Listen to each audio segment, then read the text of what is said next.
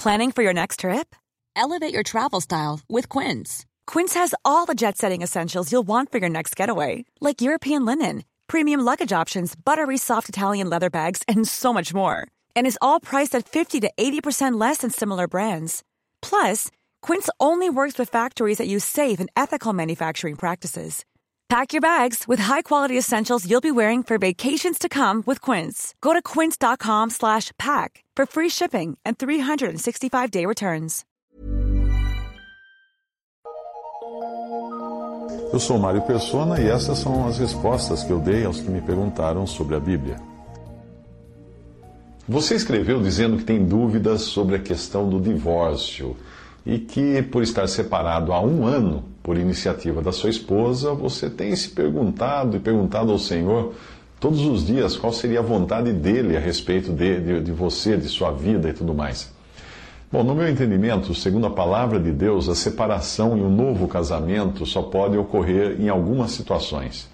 Em Malaquias 2 fica claro o que Deus pensa do divórcio. Ele diz: Pois eu detesto o divórcio, diz o Senhor Deus de Israel. Malaquias 2,16.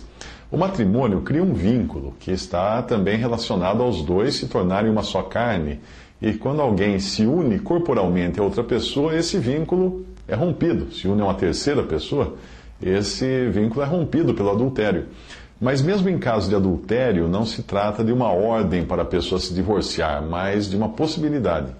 A prioridade sempre é o perdão e a reconciliação, como fala em Lucas 11, 4 e Efésios 4, 32. Existem outras situações, como a, que é mostrada em 1 Coríntios 7, quando parece existir a possibilidade de uma separação entre cônjuges crentes mas não para um novo casamento, e sim para a reconciliação depois. Lá diz assim: Todavia aos casados mando não eu, mas o Senhor, que a mulher não se aparte do marido, se porém se apartar, que fique sem casar, ou que se reconcilie com o marido, e que o marido não deixe a mulher. 1 Coríntios 7, de 10 a 11. Ah, coisas assim poderiam acontecer num casal crentes, às vezes a mulher é é, é, sofre muito nas mãos de um gênio, de um marido com um gênio difícil, ou que a faça sofrer, a, a, a, machuque ou coisa assim, e às vezes ela não tem outra opção senão se separar.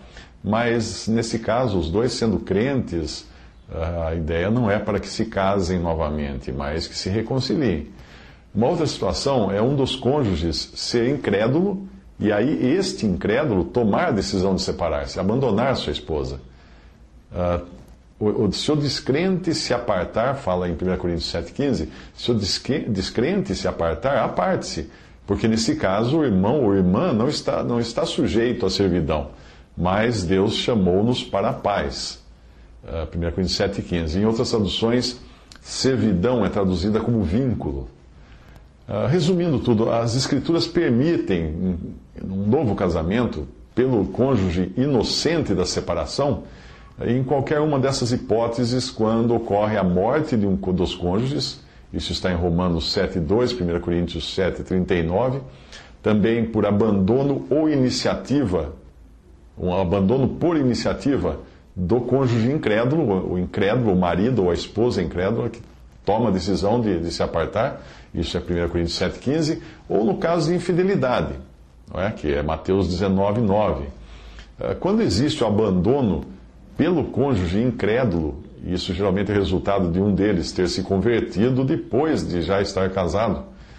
Que muita, muitas vezes acontece isso, a pessoa se converte e o outro não aguenta mais morar porque é uma nova vida ali em casa, e isso incomoda, acaba saindo e, e tomando outro rumo, e aí acontece a separação. Mas as escrituras não autorizam um crente casar-se com um incrédulo. Não é uma coisa em que a pessoa se, era crente, casou-se com o incrédulo, depois o incrédulo separou-se. Não é isso aí. Pode ocorrer também uma separação quando os dois são crentes. E nesse caso, nenhum deles deve se casar, mas às vezes ocorre de a parte que causou, aquele cônjuge que causou a separação, que quis separar-se, pode ocorrer de acabar se unindo a outra pessoa, casando-se com outra pessoa. E isso vai configurar um adultério. E desse modo, o cônjuge abandonado fica na condição de quem pode se casar novamente, obviamente no Senhor, porque ele foi abandonado e, e vítima, né, numa situação de adultério da parte do outro cônjuge. Quanto ao fato de você perguntar todos os dias, há um ano, qual é a vontade do Senhor, isso já é uma grande coisa. Porque muita gente nem pergunta, ou quando pergunta, nem espera a resposta. Quando Deus permite algo em nossa vida, sempre existe uma razão. Mas nem sempre nós vamos conhecer essa razão aqui, nesta vida. Deus permitiu que Satanás tirasse tudo de Jó e ele certamente não entendeu o que estava acontecendo.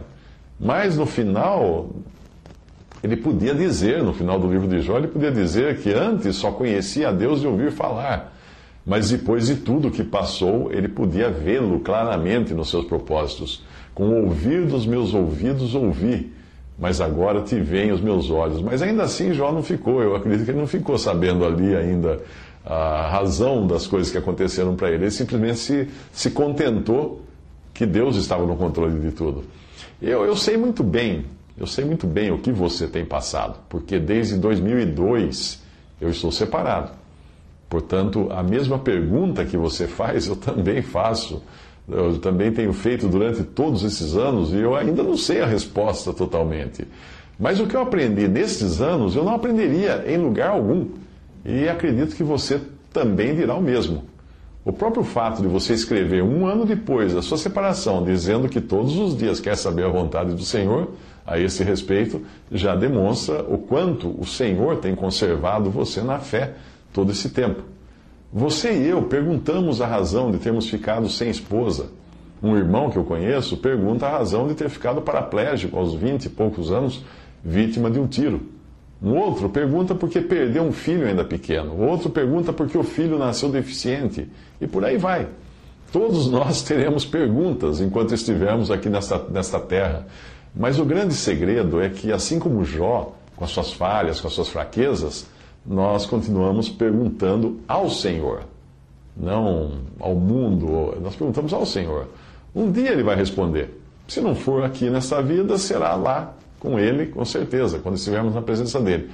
Normalmente, quem passa pela experiência traumática de uma separação quer saber também sobre a questão do novo, do novo casamento, né? do novo matrimônio, se pode casar ou não e coisa do tipo. Eu, alguns anos eu fiz a mesma pergunta a um irmão. O e-mail que ele mandou dizia o seguinte, abre aspas, quando os judeus perguntaram ao Senhor sobre o divórcio, o Senhor voltou ao princípio em como Deus havia instituído o matrimônio, em Mateus 19, de 3 a 12. Algumas coisas que ficam claras da passagem são as seguintes: primeiro, o que Deus uniu, o homem não deve separar. Segundo, Moisés permitiu o divórcio por causa da dureza do coração do homem. Terceiro, a fornicação ou adultério é a única causa justa para alguém se divorciar. Versículo 9 daquela passagem. Em 1 Coríntios 7, 15, há outros casos que penso estarem incluídos em Mateus 19, 9. Uh, ali diz: Mas se o descrente se apartar, aparte-se, porque nesse caso o irmão ou irmã não está sujeito à servidão, mas Deus chamou-nos para a paz. E eu vos digo, porém, que qualquer que repudiar sua mulher, não sendo por causa de prostituição, e casar com outra, comete adultério, e o que casar com a repudiada também comete adultério. Aqui é o caso de um incrédulo separando-se de um crente por causa da sua fé no Senhor. Neste caso, o crente não está sujeito à servidão ou ao vínculo. Ah, eu creio que este caso especial mostra que o Senhor dá mais importância ao nascimento espiritual de alguém do que à preservação de um relacionamento natural, como é o matrimônio, quando há uma ruptura nele. Quando uma pessoa casada se converte e o cônjuge incrédulo quer se divorciar, o caso fica muito claro. Não diz que o, que o cônjuge crente esteja livre para se casar, mas que ele não está sujeito à servidão, mostrando a atitude correta em relação ao caso quando um novo casamento for permitido. Fecha aspas até aí o que respondeu esse irmão. Bem, obviamente também cada caso é um caso, mas eu creio que é sempre bom ter em mente que o matrimônio nunca deve ser buscado como solução para um problema já que a palavra é clara em mostrar que, apesar das bênçãos relacionadas ao matrimônio, problemas é o que não faltam na relação marido e mulher. E muita gente está aí para atestar isso. Daí o conhecido conselho do, da palavra de Deus que diz o seguinte: Paulo escreve: Tenho, pois, por bom uh, por causa da, da instante necessidade, que é bom para o homem o estar assim. Ele está falando do homem ficar do jeito que está. Uh, estás ligado à mulher, não busques separar-te. Estás livre de mulher, não busques mulher. 1 Coríntios 7, 26 a 27. Você quer saber o que fazer? Esperar, então. Pelo menos é o que eu tenho feito também até aqui. Sim, porque esperar no Senhor é um dos grandes exercícios da fé. Afinal, não é isto que nós estamos fazendo aqui nesse mundo, aguardando, esperando a vinda daquele que morreu para nos salvar e que prometeu voltar? Eu acho que esta tem sido a maior lição na escola na qual eu fui matriculado contra a minha vontade, né, por vontade da minha ex-esposa, em 2002. Eu não podia fazer nada, então eu tive que me contentar com a situação, me aceitar a situação e continuar cursando essa escola que Deus permitiu que eu fosse matriculado. Certamente eu cairia fora desse curso ou cabularia as aulas se pudesse, mas eu jamais iria querer abrir mão do que, do que eu aprendi nesse período. Só que o problema é que o Senhor sabia que estas coisas eu não iria aprender em nenhum outro lugar. E por isso ele me mantém matriculado no curso. Eu não sou um dos melhores alunos dele, não, mas eu continuo aprendendo e esperando. Além das lições que eu aprendi após a minha separação, vivendo então como solteiro, eu tive mais tempo para me dedicar à obra do Evangelho, e foi nesse período que nasceram os trabalhos de O Evangelho em Três Minutos e o que respondi, uh, tanto com seus respectivos vídeos, áudios, livros e, e já milhares de pessoas ou, ou com milhões de, de views e visitas a essas páginas e vídeos.